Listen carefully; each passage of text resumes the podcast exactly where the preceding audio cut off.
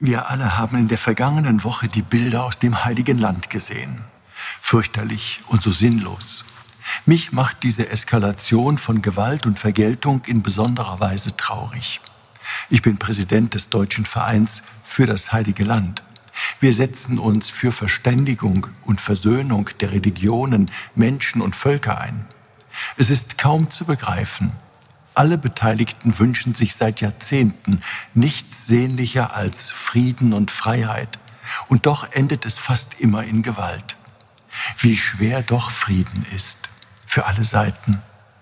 Wir als Christen wollen unseren Teil zu einem friedlichen Miteinander beitragen.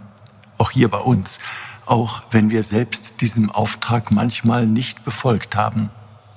Als Mitglied im Kuratorium des Trägervereins 1700 Jahre jüdisches Leben in Deutschland möchte ich mich auch hier für Toleranz und gegenseitige Wertschätzung einsetzen.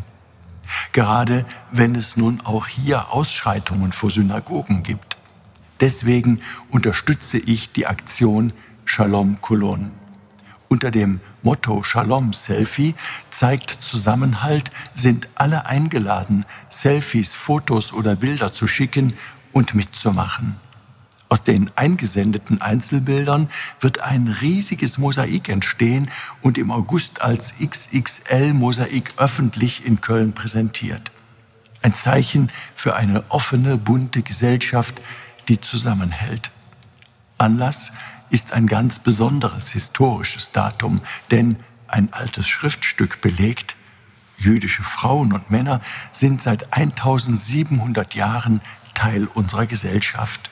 Hier in Köln waren Juden schon seit dem Jahr 321 Mitglieder im Stadtrat auf Betreiben der Kölner Bürger. Darauf weist das Dekret des römischen Kaiser Konstantin hin. Trotzdem gab es auch immer dunkle Epochen in der Geschichte, in der Juden bei uns verfolgt und ermordet wurden. Gerade jetzt erstarken wieder antisemitische Kräfte. Der Weg in die Gewalt und die Ausgrenzung ist schnell und verführerisch. Um Frieden und Toleranz müssen auch wir als Christen immer wieder ringen.